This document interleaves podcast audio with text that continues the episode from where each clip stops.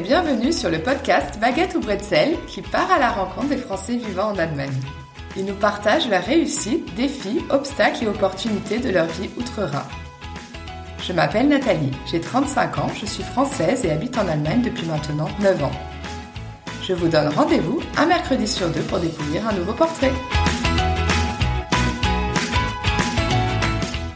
Elodie exerce le métier de doula et de concierge de maternité après avoir entrepris une reconversion professionnelle il y a 5 ans. Elle nous explique les spécificités de ces métiers ainsi que les besoins de ses clients expatriés en Allemagne. Elle les soutient dans leur démarche administrative et les accompagne dans leur rôle de jeunes parents. Dans cet épisode, on parle de féminisme, de la prise en charge et des injonctions parentales très différentes des deux côtés du Rhin. Je vous souhaite une très bonne écoute. Bonjour Elodie. Bonjour Nathalie. Est-ce que tu peux te présenter en quelques mots, nous dire euh, quel âge tu as, d'où est-ce que tu viens en France, où est-ce que tu habites en Allemagne et depuis combien de temps, et nous dire également quelle est ta profession? Alors, dans l'ordre, j'ai 40 ans, je suis originaire de La Rochelle, j'habite à Berlin depuis 14 ans maintenant et je suis concierge de maternité et doula. Alors, tu vas nous expliquer euh, après ce que, ce que signifient ces deux professions, mais est-ce que tu pourrais déjà nous dire euh, pourquoi tu avais déménagé en Allemagne il y a 14 ans?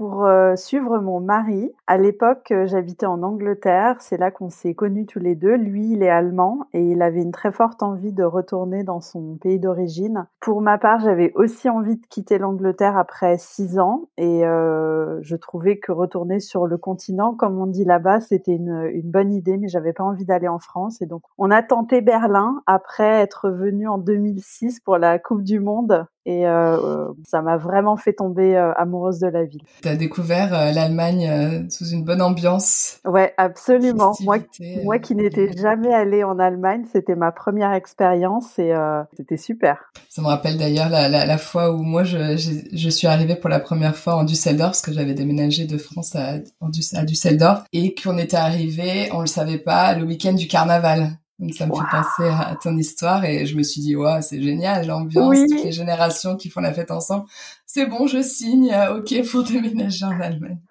oui on a l'impression que c'est tout le temps comme ça. voilà c'est ça bon finalement non mais bon tu n'as pas toujours été doula et concierge de maternité. Est-ce que tu peux nous expliquer ce que tu faisais euh, avant comme métier et comment tu t'es euh, reconverti Oui, avec plaisir. Alors, j'étais responsable grand compte pour une société informatique américaine que j'avais, selon les critères de beaucoup de personnes, un super job, c'est-à-dire que je gagnais très bien ma vie, j'avais beaucoup de responsabilités, je voyageais beaucoup. J'avais un BlackBerry même euh, à l'époque, pas encore de smartphone.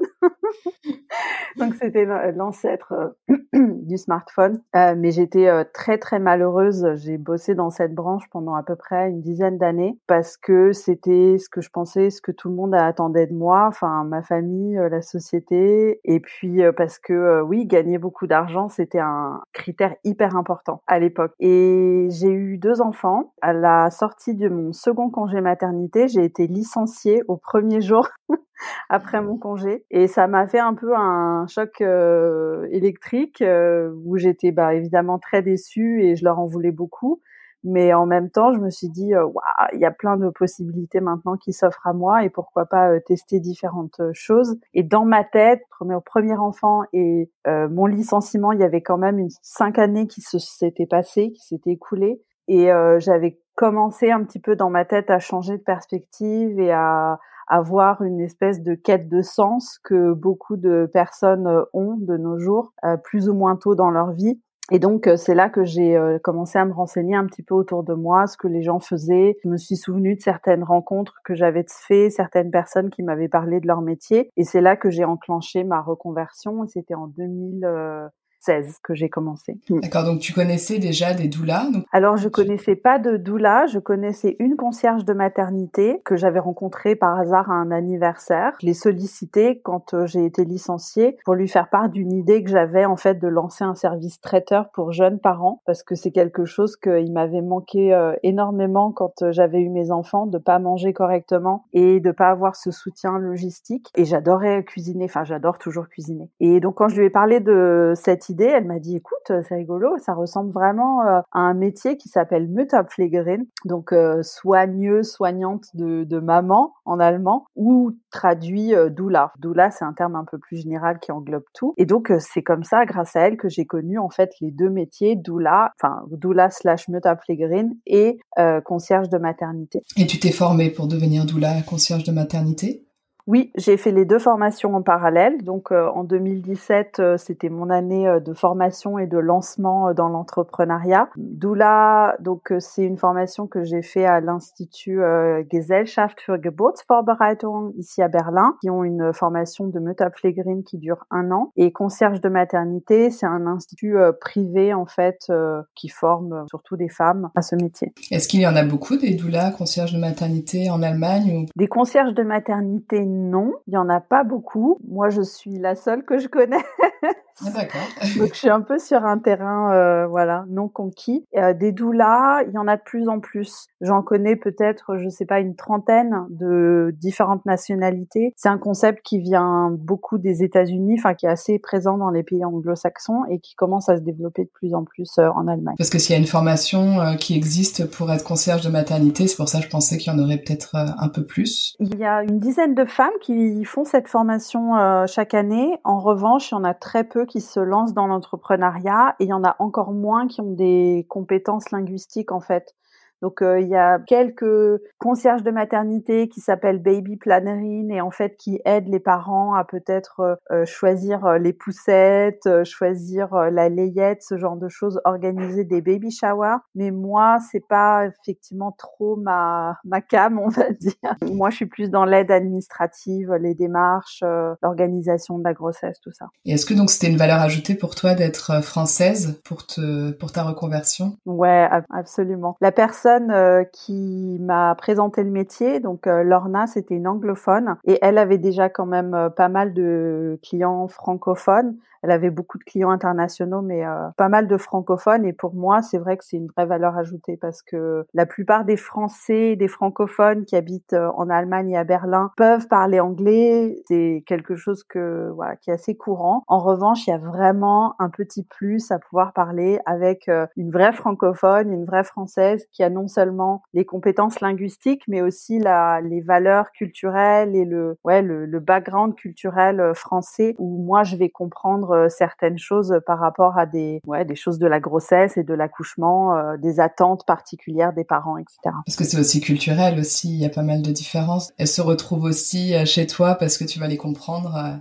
Exactement, parce que j'ai été une maman française en Allemagne. Donc la plupart de tes de tes clients sont, euh, j'imagine donc t'as pas de clients allemands, c'est vraiment anglophone et une grande partie aussi francophone. Oui, j'ai à peu près un quart de mes clients sont francophones, tout le reste euh, on communique en anglais, mais ils viennent de partout dans le monde. D'accord. Pas de clients germanophones, non. Et est-ce que tu peux nous expliquer alors le métier de doula et la différence entre euh, doula et sage-femme, parce que je pense qu'il y a beaucoup de personnes qui savent pas, peut-être qui ne connaissent pas le métier de doula et qui ne savent peut-être pas après faire la différence entre doula Alors doula, c'est un mot grec qui veut dire servante en fait. Euh, donc on est là pour servir et on est là pour accompagner les parents dans cette transition qui est la grossesse et l'accouchement. Donc euh, la transition d'un couple euh, ou d'une famille avec un enfant à une famille avec un ou deux enfants, etc. Parce que c'est à chaque fois une transition et à chaque fois un changement. Et donc les doulas sont formés pour comprendre tout le système autour de la grossesse, de l'accouchement, ce qui peut se passer, ce qui est normal, ce qui est pas normal. Et on est aussi vraiment là pour mettre en avant ces connaissances, mais surtout renforcer la confiance en, soi des parents. C'est-à-dire euh, leur montrer qu'il y a peut-être des, des, études, qu'il y a peut-être euh, des connaissances à avoir, des choses à prendre en compte, etc.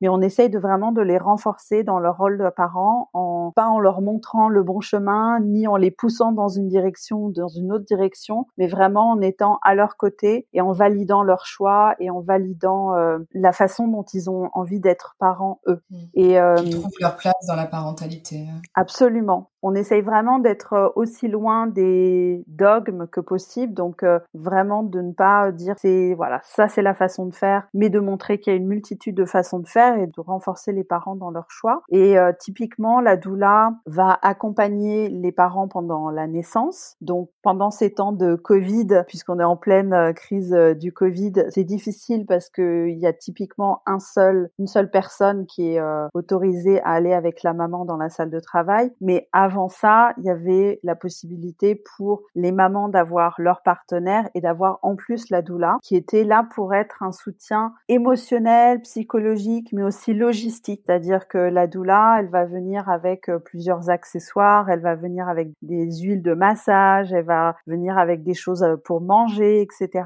Et euh, on n'est pas du tout là pour enlever le rôle du ou de la partenaire de la maman, mais le ou la partenaire de la maman aussi est en train de vivre une transformation et euh, n'a pas peut-être forcément tous les outils pour euh, prendre euh, en charge et prendre en compte ce qui se passe chez la maman. Et on est aussi là pendant la période post-accouchement, donc à la maison. Et là, c'est vraiment aussi une partie aussi bien de soutien logistique que de soutien émotionnel et, et, spirituel, même j'ai envie de dire. On est là pour voilà, faire à manger aux mamans, pour leur masser les pieds, pour aller chercher des trucs à la pharmacie, pour bercer le bébé pendant qu'elle prennent leur douche, voilà. Et c'est beaucoup plus euh, répandu en Allemagne qu'en France, ou est-ce qu'en France il y en a aussi euh, beaucoup des doulas? Alors il y en a quelques-unes, ça commence un petit peu à se répandre, mais euh, pas énormément. J'ai l'impression qu'en France, l'accouchement et le, post-natal, alors déjà du fait qu'il y ait un congé maternité, un congé parental beaucoup plus réduit qu'en Allemagne, mais j'ai l'impression qu'on prend peut-être moins le temps d'explorer cette phase. C'est un petit peu quelque chose qui, qui va plus vite, faut accoucher vite et puis il faut on reprend vite le travail, etc.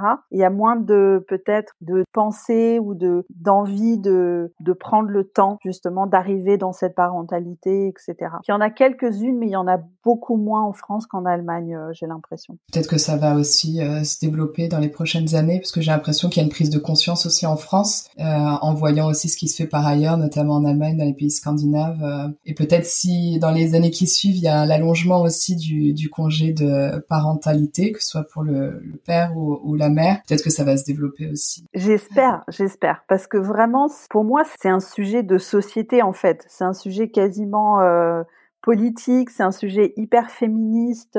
Parfois, on a l'impression que si on s'occupe comme ça des mères et si on les chouchoute, etc., que c'est parce qu'elles sont faibles. C'est, et c'est pas du tout ça, en fait. En fait, on, on dit, vous venez de faire quelque chose de absolument extraordinaire. On remet la valeur autour de, de l'acte dément qu'est la, qu'est l'accouchement et la naissance et pas juste un truc, ok, c'est quelques heures, euh, bon bah tu rentres et puis faut, faut être maquillé, faut faire des balades en poussette, euh, faut aller acheter des, vêtements, enfin voilà. Donc il y a, tout ce truc euh, euh, autour de la remise en forme de la maman très rapide après l'accouchement en France, qui est pour moi un peu un, ben, un sacrilège parce qu'on devrait donner le temps aux mères de devenir mère.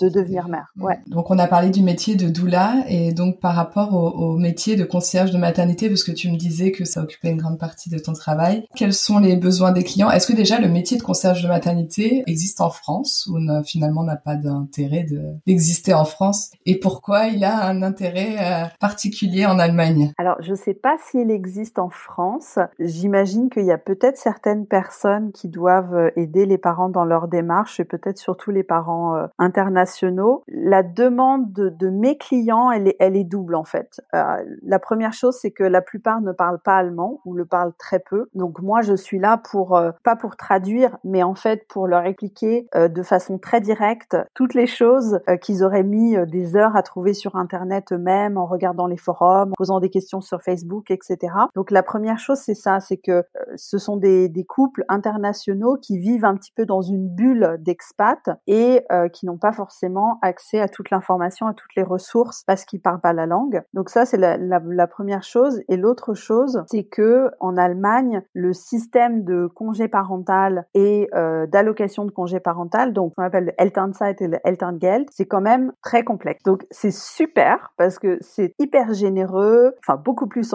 qu'en France euh, en tout cas. Mais effectivement, il y a énormément de possibilités. Les situations vont être différentes selon que tu es salarié salarié ou que tu es freelance, selon que voilà, tu as travaillé en Allemagne euh, juste avant la naissance du bébé ou est-ce que tu étais euh, plutôt dans un autre pays, etc. Donc toutes ces choses-là font que c'est assez difficile à comprendre et que c'est pas juste une question de demander à son collègue ou à son voisin, bah toi t'as fait comment et comment ça se passe et raconte-moi. Et tout le monde a la même chose. Non, tout le monde a, des options, mais finalement chaque couple décide de façon très individuelle comment ils prennent ce congé parental. C'est du euh, cas par cas. C'est ouais, c'est vraiment du cas par cas. Et donc donc c'est la langue le premier obstacle pour euh, les expatriés, pour tes clients, un système qui est euh, différent. Et au niveau de la paperasse allemande, qu'est-ce que tu pourrais nous dire? Est-ce que c'est plus que dans d'autres pays, tu penses, ou plus compliqué? Écoute, je, je, pense que c'est un petit peu, bah, pour moi en tout cas, cette paperasse là de la parentalité, elle m'est tellement familière que c'est c'est plus une complexité, mais je pense que hum, ça peut paraître rédhibitoire pour des personnes qui n'aiment pas trop la paperasse. Et surtout, c'est assez complexe parce que euh, par exemple, à Berlin, moi où j'habite, euh, on a 15 quartiers. Et euh, dans chaque quartier, il y a une mairie, en fait, tu vois, comme un arrondissement à Paris. Et donc, il faut vraiment aller dans le service euh, pour, euh, pour la jeunesse de son quartier. Et puis, c'est un État fédéral aussi. Donc, chaque land, dans chaque État de l'État fédéral a ses propres règles. Donc, tout ça, c'est à prendre en compte, qui fait que je pense que c'est un petit peu plus difficile qu'en France, effectivement, où en France, tout est centralisé et ensuite réparti sur tout le territoire. Donc que tu habites euh, à Aix-en-Provence, euh, tu as la même euh, démarche à faire au niveau du congé maternité que si tu habites à Strasbourg, etc. C'est pas vraiment le cas en Allemagne. Et puis en Allemagne, on a aussi deux types. on a ce système à deux vitesses par rapport aux assurances maladie, le service privé, le service public. Mmh. Il y a ça aussi à prendre en compte. Les caisses de retraite sont aussi pas toujours les mêmes, etc. Surtout pour les indépendants. Et puis euh, la règle, c'est la règle en Allemagne. euh, voilà, je pense que tu le ressens beaucoup dans ton travail au quotidien? Bah Ouais, quand même, quand même. Quand tu quand tu parles avec des personnes qui travaillent au Jugendamt ou la Elterngeldstelle, etc., c'est souvent quelque chose qui revient et, et souvent je me vois demander des exceptions. c'est vrai. Par contre, ce qui est différent en France, je trouve, c'est que même si la règle c'est la règle et qu'il y a tous les textes de loi qu'il faut prendre en compte, etc., je trouve en fait que les personnes qui travaillent euh, au Jugendamt, etc., etc., vont vraiment essayer de de, nous aider et sont là pour nous faire comprendre ces règles en fait. Et pas du tout dans cette optique euh, que parfois j'ai eu l'impression en France, hein, je veux pas dire, mmh. mais où les fonctionnaires, tu as un peu l'impression de les embêter avec tes questions. Ah euh, et là, vraiment, il y a des plages horaires pendant lesquelles tu peux les appeler, tu leur expliques ton cas, tu leur poses tes questions euh, et, ils sont vraiment là pour y répondre en fait. Et ils sont pas là pour te mettre euh, en fait dans une situation qui n'est pas favorable pour toi. Et moi j'ai très souvent eu des fonctionnaires en fait qui m'ont dit ah alors dans ce cas-là je vous conseillerais plutôt de faire comme ça plutôt que comme ça parce que vous aurez plus de d'allocations ah oui c'est vrai oui. Et donc, tes clients viennent vers toi donc pour tout ce qui est Elterngeld, pour faire la demande euh, de Elterngeld, Kindergeld aussi. Quelles sont les différentes euh, demandes de tes clients? Alors oui, il y a le Kindergeld, donc qui est l'allocation enfant, qui est beaucoup plus généreuse qu'en France puisque elle est de, de 220 euros, enfin 219 euros par enfant par mois jusqu'aux 18 ans de l'enfant, et ce sans condition de revenu pour les parents. Donc c'est vraiment super. J'aide les parents également à organiser tout ce qui est déclaration de paternité et partage des droits de garde pour les parents qui ne sont pas mariés avant la naissance. J'aide également les parents à comprendre euh, tout le système médical en fait autour de la grossesse. Donc euh, qu'est-ce qu'une sage-femme? Voilà, à quoi s'attendre quand on va voir son gynéco? Quand euh, quelles sont les options pour accoucher? Donc entre accoucher à la maison, la maison de naissance, l'hôpital, etc. Je propose aussi des services de recherche de professionnels. Donc certains parents n'ont pas trouvé de gynéco ou n'ont pas trouvé de sage femmes donc je vais le je vais le faire pour eux. Et euh, vraiment, voilà, ça compose un peu tous mes euh, tous mes services. Mais le le service star, c'est vraiment euh, le Elterngeld parce que il y a beaucoup. C'est particulier à l'Allemagne. Mm. C'est particulier à l'Allemagne et il y a beaucoup en jeu. tu me disais notamment pour les freelances par exemple qui pensent ne pas avoir avoir droit au Elterngeld alors que ils, ils peuvent y avoir droit comme un salarié. Oui, absolument. Et il y a certains petits euh, tricks qu'on peut faire pour les, parents qui sont freelance euh, pour qu'ils puissent continuer leur activité tout en faisant une demande d'allocation. Et bon, ça, faut voilà, faut savoir comment ça marche. Est-ce que tu peux nous parler en quelques mots du Elterngeld? Tu nous as expliqué le Kindergeld, alors le Elterngeld? Oui, alors le Elterngeld, c'est l'allocation de congé parental qui est donnée aux parents qui réduisent leur euh, heure de travail ou qui arrêtent de travailler complètement pour s'occuper de leur bébé. Le Elterngeld, il est disponible en plusieurs modèles, mais le modèle le plus courant qui est pris par la majorité des parents s'appelle le Elterngeld basique. Et euh, ça c'est disponible pendant 14 mois en fait à partager entre les deux parents. Et euh, un parent peut prendre un minimum de deux mois et l'autre peut prendre un maximum de 12 mois. Donc euh, dans la grande majorité des cas, la plupart des couples font que la maman prend 12 mois et le ou la partenaire en prenne deux, mais euh, on peut aussi euh, séparer les 14 mois de façon complètement équitable, 7-7 ou alors 10-5, voilà. Et pendant la période pendant laquelle on fait la, la demande donc de cette allocation, on touche deux tiers de son revenu moyen net d'avant la naissance. Donc euh, il est toujours plafonné à 1800 euros, donc on touche jamais, euh, on touche pas deux tiers vraiment de son revenu euh, total, mais euh, ça fait quand même une certaine euh, participation qui est pas négligeable de la part de, de l'État, puisque c'est l'État qui paye euh, cette allocation, et euh, pendant un certain moment quand même. Hein, donc 14 mois, c'est aussi assez assez généreux. Donc pour certaines personnes qui ont des très très gros revenus, euh, l'Elterngeld, ils veulent pas trop en entendre parler parce que du coup ils touchent énorme, enfin beaucoup moins que ce qu'ils touchent quand ils travaillent. Mais pour la grande majorité des parents, toucher 1800 euros, voire deux tiers de ses revenus euh, pendant 14 mois, c'est quand même euh, c'est quand même assez chouette. Mais bon, ça correspond aussi à toute la culture qui va avec, euh, notamment des kitas qui prennent pas les enfants avant un an bien souvent. Donc il faut vraiment aussi utiliser ce, cette possibilité de Geld. Et alors, si on revient sur euh, les différences euh, entre euh, le système français système allemand, ou les différences culturelles autour de la maternité entre les, les Français et les Allemands, qu'est-ce que tu peux nous dire par rapport à ton expérience, par rapport à tes clients francophones français? Voilà, quand ils arrivent en Allemagne, j'imagine qu'ils sont assez surpris agréablement, j'imagine aussi, mais ça aussi, ça aussi ses limites, comme tu le disais, les places en crèche sont réservées pour les enfants à partir de un an, alors qu'en France, les, femmes euh, retournent travailler et mettent leur enfant à la crèche ou euh, chez la nounou euh, dès trois mois. Ça peut être vu comme une chance, mais ça peut être vu aussi pour un obstacle pour continuer sa carrière. Est-ce que tu peux nous dire par rapport à toutes ces thématiques autour de la maternité, comment réagissent les Français? Aussi par rapport à l'allaitement, il y a aussi des grosses différences entre l'Allemagne et la France. J'imagine que là-dessus aussi, tu donnes pas mal de conseils aussi sur la péridurale, il y a aussi une grande différence. Euh, est-ce que tu peux nous, dire, euh, nous, raconter un peu ce que tu as vu, vécu euh, ces dernières années dans ton travail avec tes clients françaises? Alors effectivement, les parents français francophones sont souvent très très agréablement surpris par rapport aux aides et aux allocations. Ça, c'est, ils trouvent ça hyper généreux. On a parlé du Kindergeld, on a parlé du Elterngeld. il y a aussi le conseil de congé parental, donc de Elternside, où euh, chaque parent a le droit à trois ans par enfant. Donc euh, ça ne veut pas dire trois ans payés, mais quand même trois ans de possibilité de prendre un congé parental. Et donc quand on parle de ça, c'est vrai que les parents français sont hyper euh, surpris et trouvent ça hyper généreux et trouvent ça vraiment super. Et ce qu'ils les surprend à l'inverse. C'est comme, euh, c'est ce que tu disais, les limites du système en fait, euh, que euh, il y a des places en crèche souvent euh, que à partir d'un an, voire plus tard. Et ça, c'est quelque chose qui est assez conflictuel pour les parents français qui sont hyper contents d'avoir toutes ces allocations, mais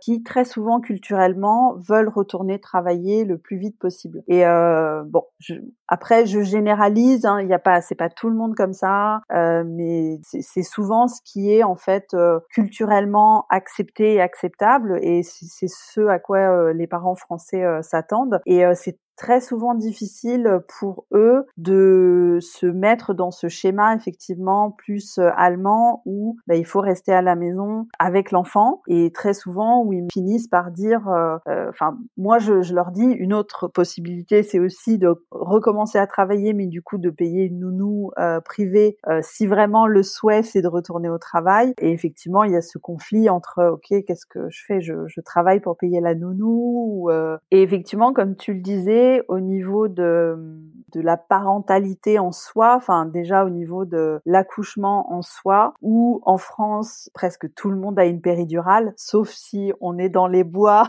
et que on n'avait pas prévu le coup et qu'il n'y a pas d'hôpital ou que c'est trop tard. Je connais pas les pourcentages. 70% en France, 70%. 70%. Ouais. Bah, je, je pensais que c'était plus, tu vois. Mais euh, enfin, la grande majorité ont une péridurale et ici en Allemagne, c'est vrai que ça n'est pas quelque chose. ils ne la proposent même pas. C'est-à-dire qu'il y a, y a des nouvelles lignes de conduite qui ont vu le jour là au début de 2021 sur euh, l'accouchement de façon naturelle, donc euh, par voie basse à l'hôpital, où c'est clairement dit on ne propose aucune intervention à la mère s'il n'y a pas d'indication pour, et, euh, et, donc on ne propose pas de péridurale. Je ne sais pas comment ça se passe en France, mais j'imagine qu'elle est quasiment automatiquement. Automatiquement, ouais. Et même ici, il y a un peu un stigma autour de la péridurale où il y a des personnes allemandes qui disent euh, ouais mais l'enfant peut être euh, handicapé. Enfin, il y, a pas, il y a moins de recul qu'en France. Hein. La péridurale, il faut savoir que historiquement, elle est arrivée beaucoup plus tard en Allemagne qu'en France. Et euh, il y a aussi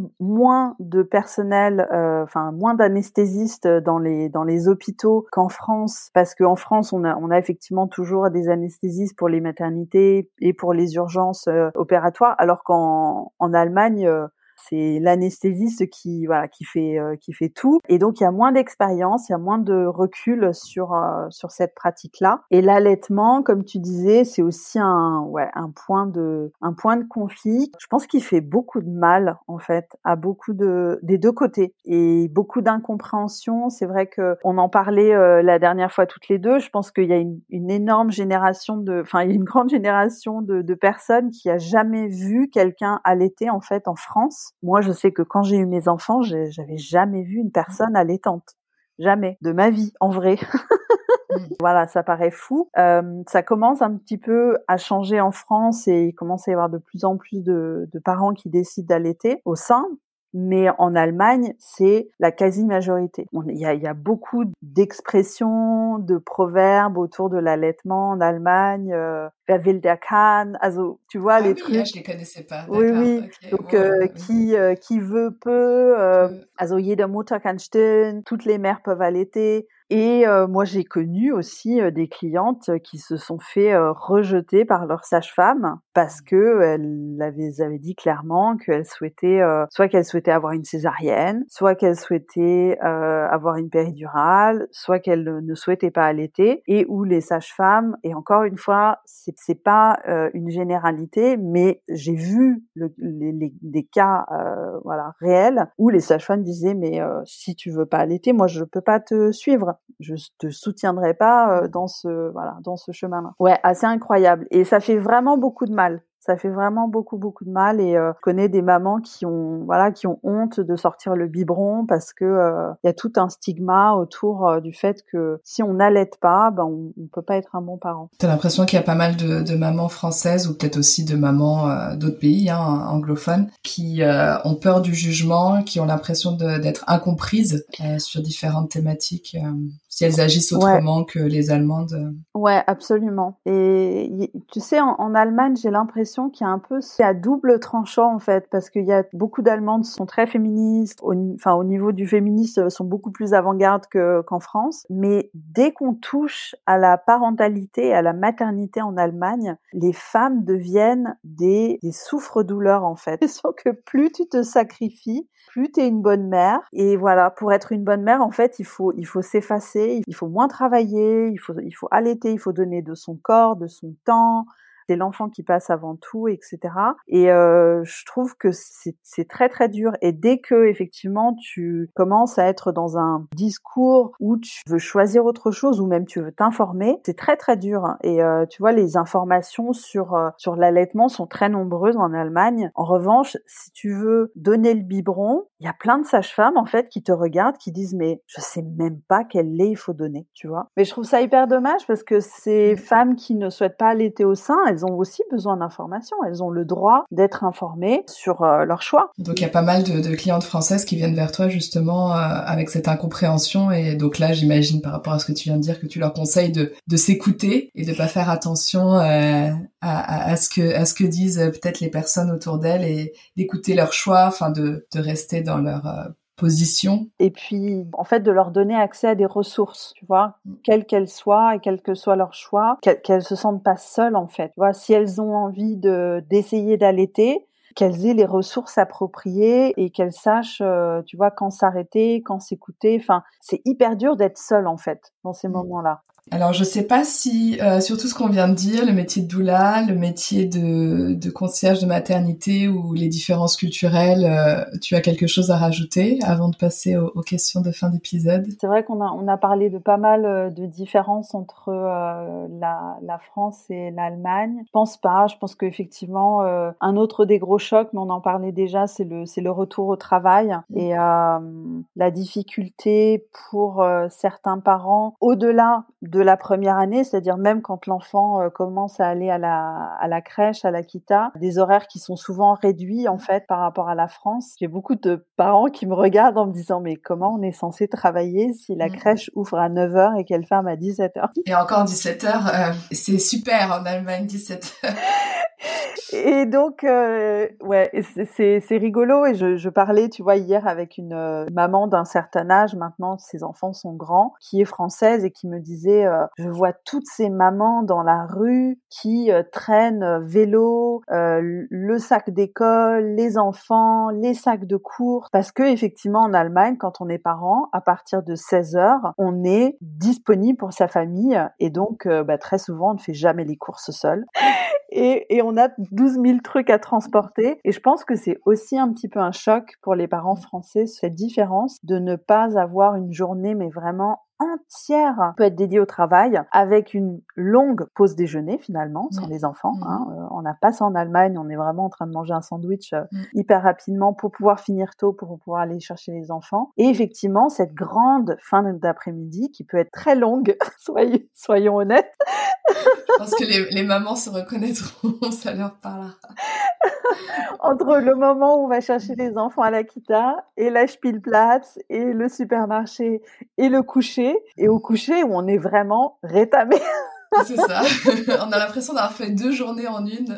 C'est ça, exactement. Donc, euh, je conseille toujours aux, parents de partager les tâches le plus possible entre les deux parents parce que, euh, bon, tu, tu connais mon, ma passion pour le féminisme, mais euh, c'est hyper important, encore plus en Allemagne, parce que sinon c'est très, très, très lourd, toutes les tâches familiales. Et puis les femmes aussi, par exemple, françaises qui sont pas habituées, pour lesquelles c'est vraiment un, un choc culturel de devoir aller chercher son enfant aussitôt à la crèche, c'est aussi, j'imagine, pour elle euh, une peur de pas pouvoir euh, avancer dans sa carrière, euh, forcément de, de, devoir passer d'un temps plein avant d'être maman à un temps partiel, de finir le travail à 15 ou 16 heures. Elles se disent sûrement aussi que bah, elles vont pas pouvoir évoluer dans leur dans leur carrière. Ouais, mais en même temps, j'ai un peu envie de dire que, enfin, pour ma part, les, les semaines de 40 heures, voire 50, voire 60 heures, c'est pas forcément naturel non plus.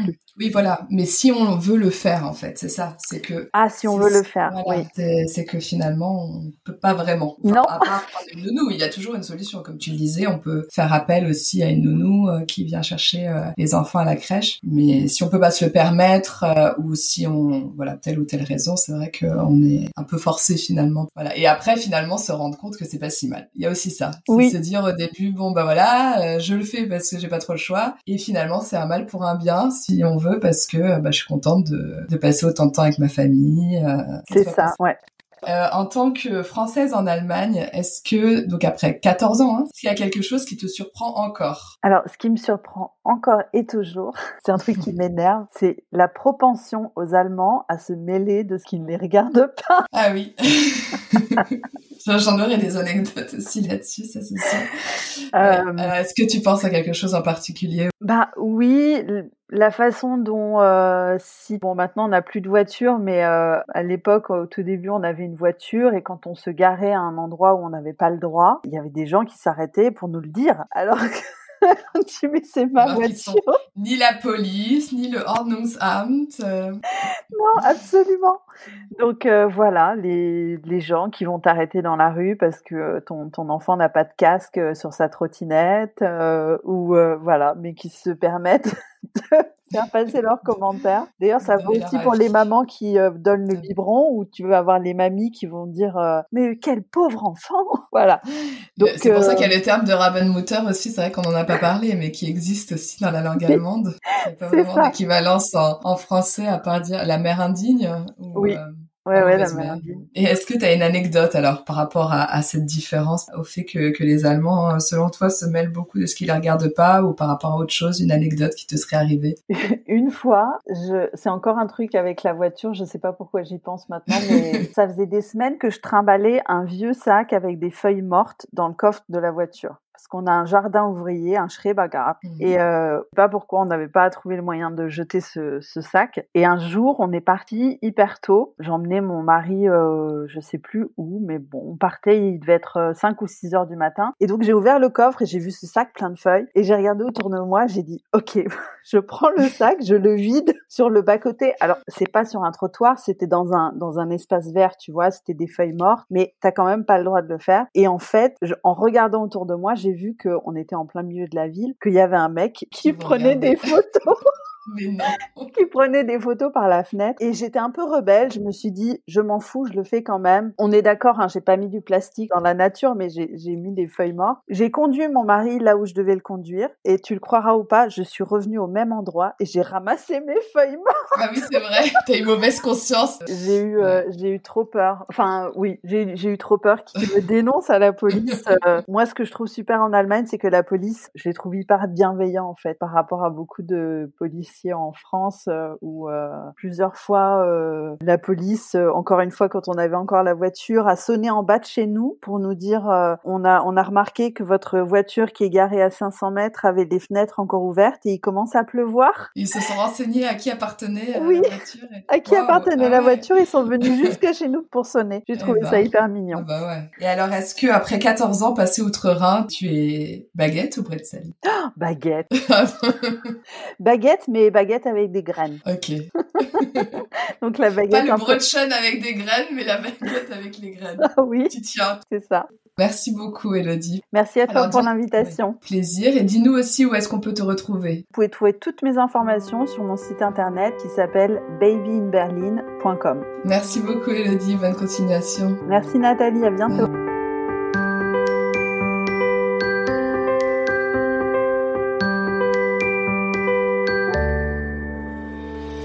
J'espère que ce nouveau portrait vous a plu. Vous pouvez soutenir ce podcast en lui attribuant 5 étoiles sur Apple Podcast ou en vous abonnant via la plateforme d'écoute que vous utilisez.